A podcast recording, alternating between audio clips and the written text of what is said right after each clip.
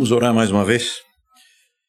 Ó oh, Senhor, que bom estarmos aqui na tua presença. Obrigado pela tua bondade em todo o tempo para conosco, porque tu nos trouxeste aqui, Senhor. A gente pode participar desse momento de adoração. Pedimos agora que teu Espírito fale conosco, que nós possamos aprender de ti por meio da tua palavra.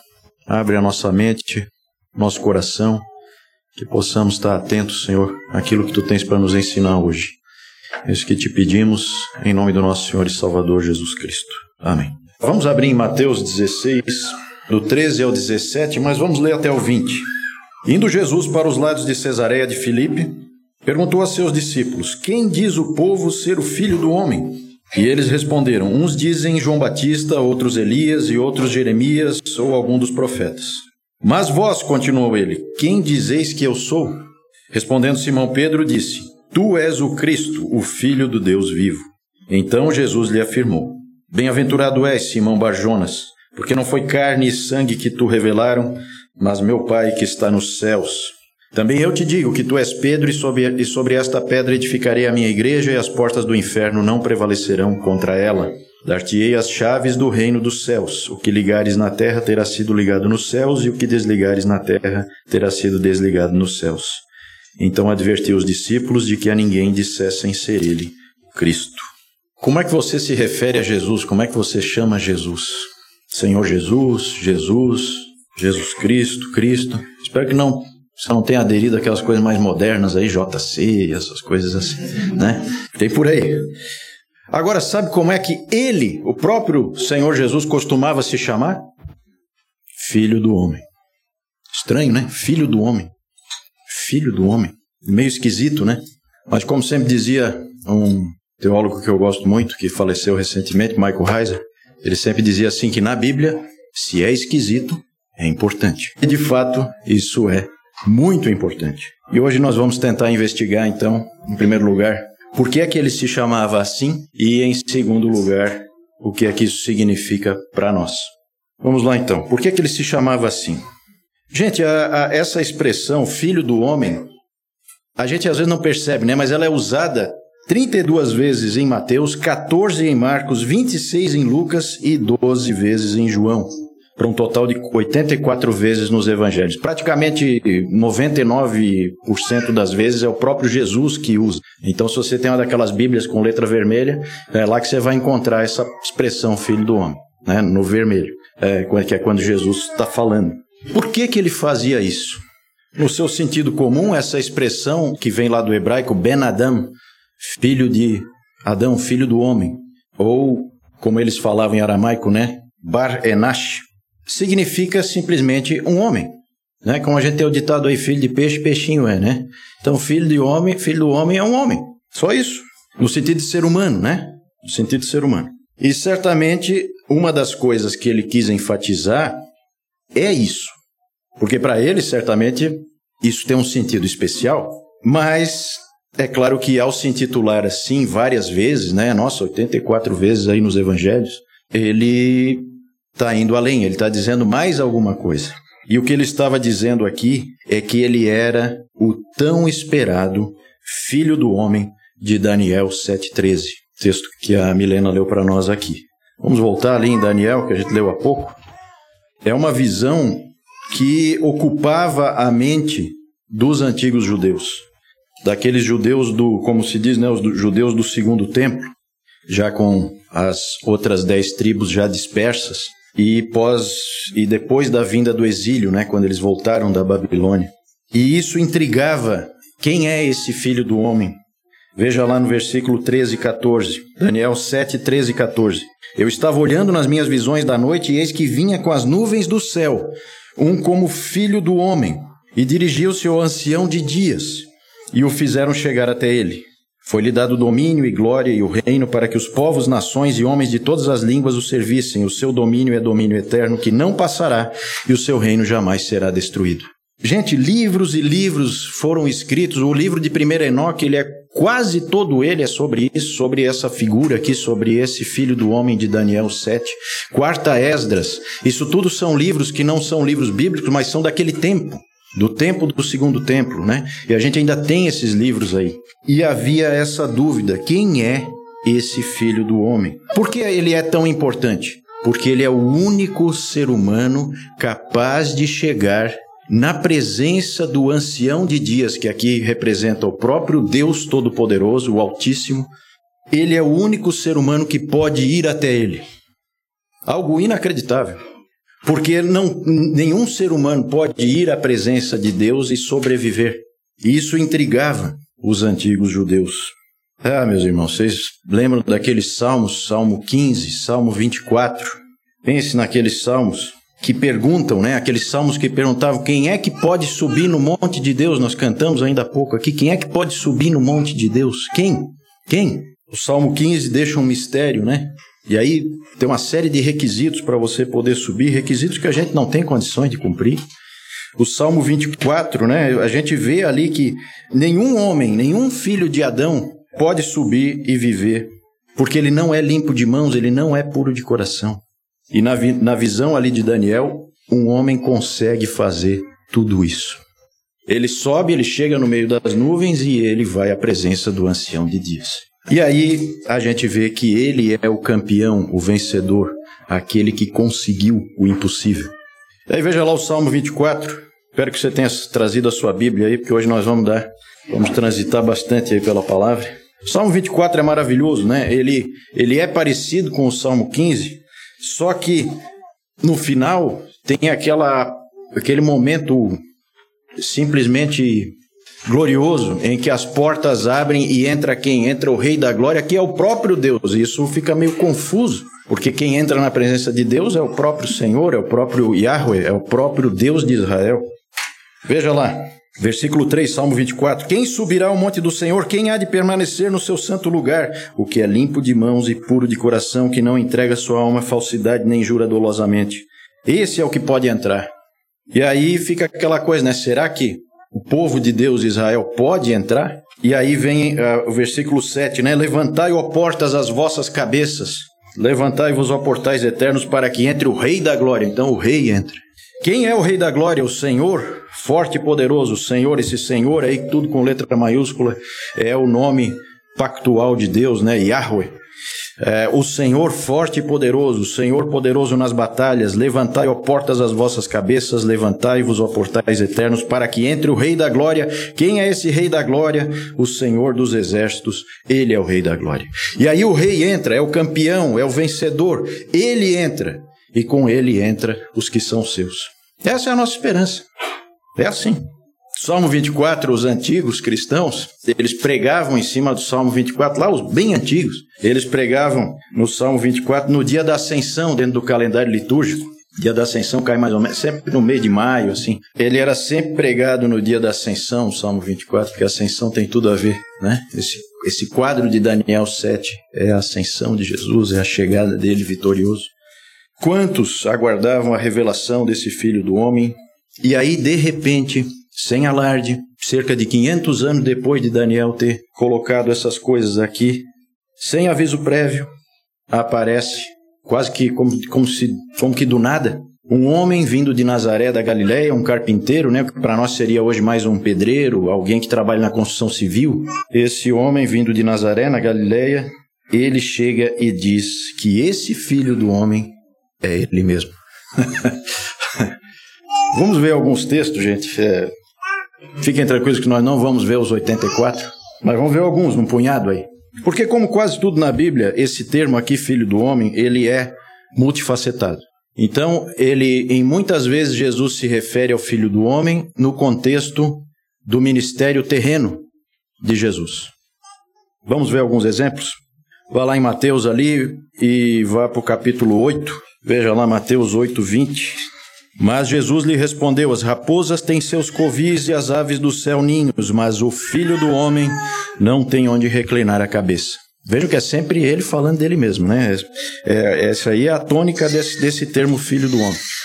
Vá, virem umas páginas aí, Mateus 9, 6. O meu não precisa nem virar aqui, já está.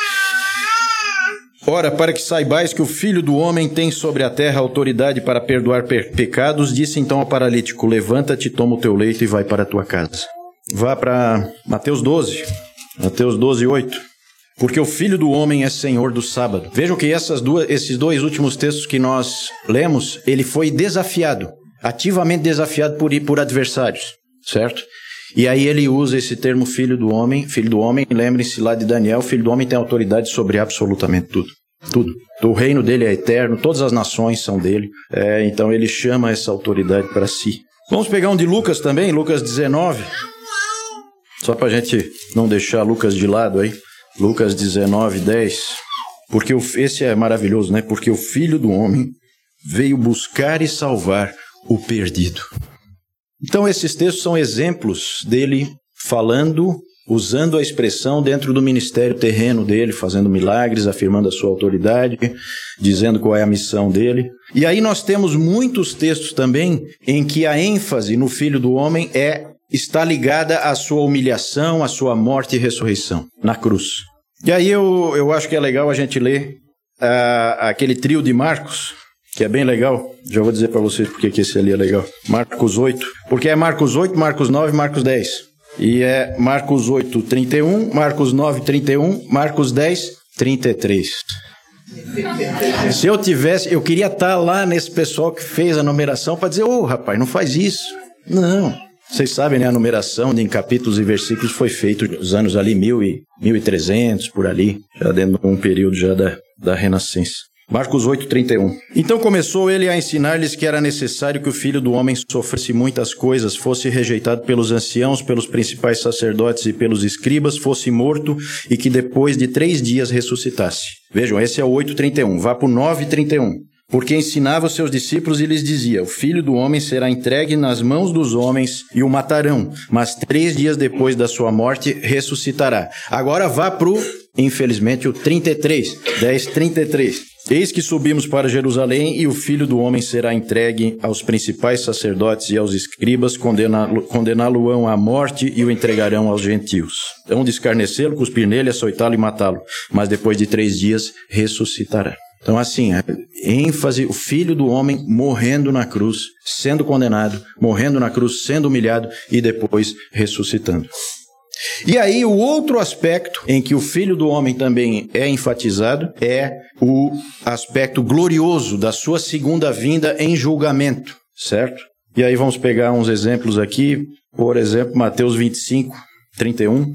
Mateus 25, 31. Quando vier o Filho do Homem na sua majestade e todos os anjos com ele, então se assentará no trono da sua glória e todas as nações serão reunidas em sua presença, e ele separará uns dos outros, como o pastor separa, separa dos cabritos as ovelhas. Marcos 14, 61.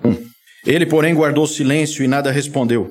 Tornou a interrogá-lo o sumo sacerdote e lhe disse: És tu, o Cristo, o Filho do Deus bendito? Jesus respondeu: Eu sou, e vereis o Filho do Homem assentado à direita do Todo-Poderoso e vindo com as nuvens do céu.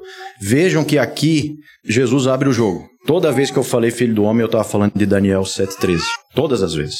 Certo? Aqui ele está à beira de ser morto e ele fala: Eu sou aquele lá. Por isso que ele põe esses elementos, que ele vai sentar no trono à, à direita do Pai, ele vai, né, ele vem, ele vem nas nuvens, a referência às nuvens, certo? E aí o sumo sacerdote entendeu o que, que ele fez? Rasgou as vestes furioso porque ele entendeu o que ele estava falando.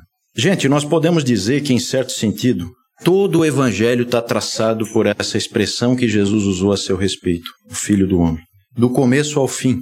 E aí é interessante porque quem estuda essa, esse uso dessa, dessa expressão fala que nesses, nesses evangelhos, Marcos, Mar, Mateus, Marcos e Lucas, você tem alguma coisa latente que em João aquilo explode a cabeça completamente. Porque João pega daí esse, esse elemento filho do homem e leva ao máximo que ele pode, ele junta tudo que já veio nos outros evangelhos e, e faz aquilo uh, simplesmente explodir a nossa cabeça, certo? No bom sentido. é, nós lemos ali, né? Veja, João 3, a gente leu aqui na ceia. João 3,13, ora, ninguém subiu ao céu senão aquele que de lá desceu, a saber, o Filho do Homem. Então, o filho do homem desceu do céu. E aí, lá em João 6, virando umas páginas, João 6, 62, ele diz assim: Que será, pois, se virdes o filho do homem subir para o lugar onde primeiro estava?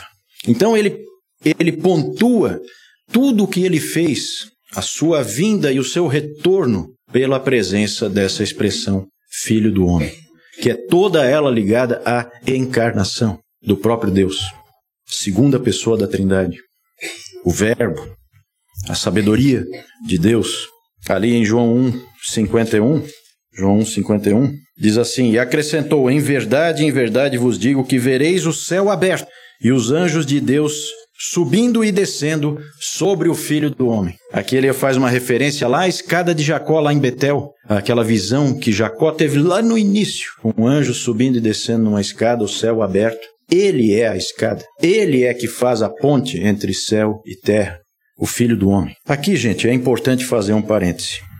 Porque é muito importante nós entendermos o quanto os antigos trabalhavam com símbolos e imagens.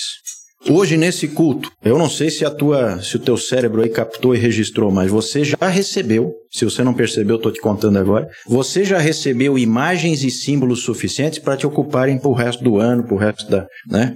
Para se você for estudar e parar para pensar, certo? A leitura de Daniel, com o que a gente leu até agora, símbolos e imagens por todo lugar. É muito importante a gente entender que os antigos eles sempre se expressavam dessa forma para falar de coisas que não são do nosso mundo.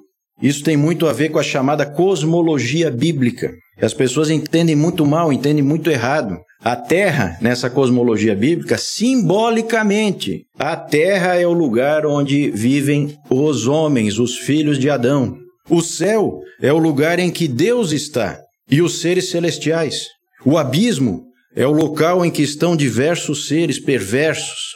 Ele tem vários níveis, o céu tem vários níveis, o, o abismo tem vários níveis. Isso tudo é simbólico. Por isso é que a gente vê a gente faz essa referência, como nós vimos há pouco, como nós cantamos aqui, ao monte de Deus. Vocês acham mesmo que tem um monte que você sobe, daí você encontra com Deus lá em cima? Claro que não. Ah, mas eles achavam. Não, eles não achavam. Isso é simbólico. Eles são esses antigos, eles eram muito, muito mais inteligentes do que a maioria de nós, porque a mente deles era ampla. Acho que eles não tinham tanta distração que nem nós, né?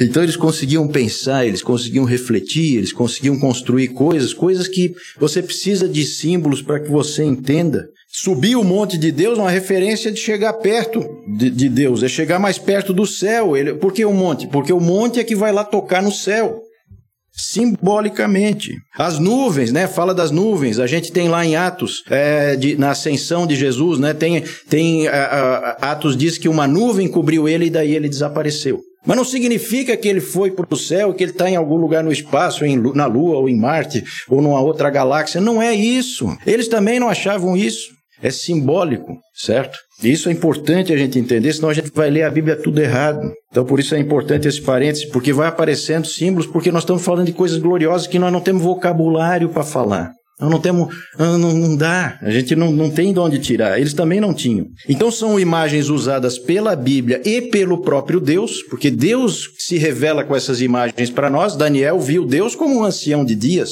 Foi Deus que revelou isso para ele. Deus é um velhinho que está sentado num trono? Claro que não. Mas é uma maneira dele se revelar, para que você entenda, certo? E para que a gente possa pensar vagamente, refletir vagamente naquilo que é incompreensível para nós. Porque nós temos uma limitação que é que são os nossos cinco sentidos e a nossa e o nosso vínculo a essa dimensão espaço-tempo em que a gente está preso. Eu sempre fico triste quando essas coisas por um grupo é, são literalizadas, e aí fica literal, e aí daqui a pouco você tem terra plana, tem não sei o que e tal, né? E também quando outro grupo diz que ah, isso eram mitos ignorantes dessas pessoas do passado. Né? Aquilo que o C.S. Lewis dizia do esnobismo cronológico, né? A pessoa só porque ela é moderninha é, e estudou numa universidade, ela acha então que os antigos eram tudo tolos, que eles acreditavam nesse tipo de coisa. Não, eles não acreditavam, aquilo é simbólico. Eles sabem como Calvino dizia, né, é famosa essa frase do Calvino nas institutas, e que ele fala meio brabo ali naquela, naquelas, naquelas institutas, inclusive quando ele fala do céu, né, que Deus está no céu, ele fala disso. Então ele, ele fala, Deus Deus está em todo lugar, Deus é infinito, Deus está na terra também. É, isso é simbólico, certo? É a habitação de Deus, é o lugar em que ele vive, é o lugar em que nós não temos acesso. E aí Calvino fala nas Institutas, vou só pegar essa frase dele aqui, ele fala assim, ó, só um trechinho, né? O trecho é grande. Na realidade, quem é tão desprovido de compreensão que não entende que por essa via Deus balbucia conosco, tal como as amas costumam fazer com as crianças. Né? Deus fala conosco como uma mãe fala com o filhinho. Porque nós não, não vamos entender se falar a realidade como ela realmente é. Então você tem que falar de um jeito que né? Por, por metáforas, por símbolos, por comparações, certo? E isso Deus faz conosco. Isso é uma bênção. Então aqui nós temos aí, a gente, a gente começa a ver a, a, como é importante a gente ter essa clareza quando a gente vai ler a palavra, tá certo? Então eu espero que a gente tenha tido uma visão mais ou menos é, do porquê que Jesus usava essa expressão filho do homem, né? Ela, na verdade, ela tem, ela é multifacetada, ela tem vários aspectos. E aí eu queria só destacar nessa segunda parte da, da pregação, o que isso significa para nós, que ele é o Filho do Homem. Nós, quando pensamos em Jesus, ou, ou, ou, perguntamos quem ele é, né? É, e, e perguntamos para uma pessoa, quem você acha que é Jesus? É, raramente alguém diria, ah, ele é o Filho do Homem. Mas vejam o quanto ele ser o Filho do Homem é uma fonte de conforto e de esperança para nós. Porque quando ele faz isso de uma forma tão intencional, tão deliberada, ele se identifica conosco. Ele faz questão de dizer: Eu sou um de vocês. Vocês lembram lá nas crônicas de Nárnia, quando a Lúcia entrou pela primeira vez no guarda-roupa? E aí ela atravessou e foi para as terras de Nárnia. E ela encontrou pela primeira vez o fauno, o senhor Túmulos. Vocês lembram o que ele perguntou para ela? Ele chegou, olhou para ela e disse: primeiro ele disse, boa noite, desculpe eu perguntar, mas você é uma filha de Eva? E aí ele diz assim que ele nunca tinha visto um filho de Adão ou uma filha de Eva. E o C.S. Lewis, em toda a história, ele fica sempre falando, ah, os filhos de Adão e as filhas de Eva. Né? Aqui está cheio de filhos de Adão e filhas de Eva. Né? Porque nós somos todos a mesma espécie, nós somos todos as mesmas criaturas dentro desse universo de Deus que nós não sabemos que criaturas ele colocou. Nós somos todos Ben Adam, filhos de Adão, filhas de Eva. Uma única raça, uma única espécie. E quando ele enfatiza que ele é um de nós, ele se identifica com, com o nosso jeito de viver, com, nosso, com as nossas limitações, com o nosso jeito de ver as coisas, com a nossa cultura, com os nossos, com as nossos, com os nossos sentimentos, com as nossas dificuldades, com os nossos sofrimentos, com as nossas fraquezas. Ele desceu do céu, mas ele veio, veio ser um de nós. Sempre lembre disso, ele foi um bebê indefeso. Como nós temos tantos aqui, ele foi um desses. Correndo risco, queriam matar aquelas crianças, mataram várias crianças, queriam matar ele. Ele teve que aprender a andar, teve que aprender a falar, ele teve que aprender a ir no banheiro sozinho, né? Ele teve que, ele, ele como criança brincou com os irmãos, brincou com os amiguinhos. Ele teve que aprender a habilidade das mãos, o trabalho, teve que aprender habilidades da mente, o aprendizado, teve que se relacionar, teve que respeitar os mais velhos, honrar o pai e a mãe dele, teve que se posicionar na sociedade. Ele foi um homem adulto, teve que enfrentar riscos, teve que enfrentar inimigos, teve que tomar decisões, teve que sentir a dor de perder o seu pai José e chorar no túmulo do seu amigo Lázaro. E ele só não passou pela velhice porque não passou pela velhice e todo o sofrimento e a, e, a, e a incerteza que ela pode trazer, porque a sua vida foi encurtada. Mas ele, moído pela violência dos romanos, ele sentiu a debilidade do corpo e, a, e na cruz a falência dos órgãos vitais. E ele teve então que passar pela agonia da morte para que ele pudesse vencê-la. E ele venceu. Como disse Pedro no seu grande sermão no dia de Pentecostes, texto maravilhoso, lá em Atos 2, 24, ele diz assim: ao qual, porém, Deus ressuscitou, rompendo os grilhões da morte, porquanto não era possível fosse ele retido por ela. Não tinha como a morte segurá-lo, os grilhões da morte foram arrebentados, as correntes da morte foram arrebentadas, porque a morte não tem como segurar o Senhor da vida. E é esse Pedro, esse mesmo Pedro, que pregou lá no dia de Pentecostes, que aqui no nosso texto, né, a gente quase não foi lá para o texto de Mateus 16, é esse Pedro que aqui em Mateus 16 ele dá o salto a mais. Ele vai além das multidões. Ele não vê ali só um profeta, só um mestre, só alguém que está falando em nome de Deus. Ele diz que Jesus é o Messias esperado, que ele é o novo rei, que ele é o Cristo, que ele é o filho de Davi e que ele também é o filho do Deus vivo.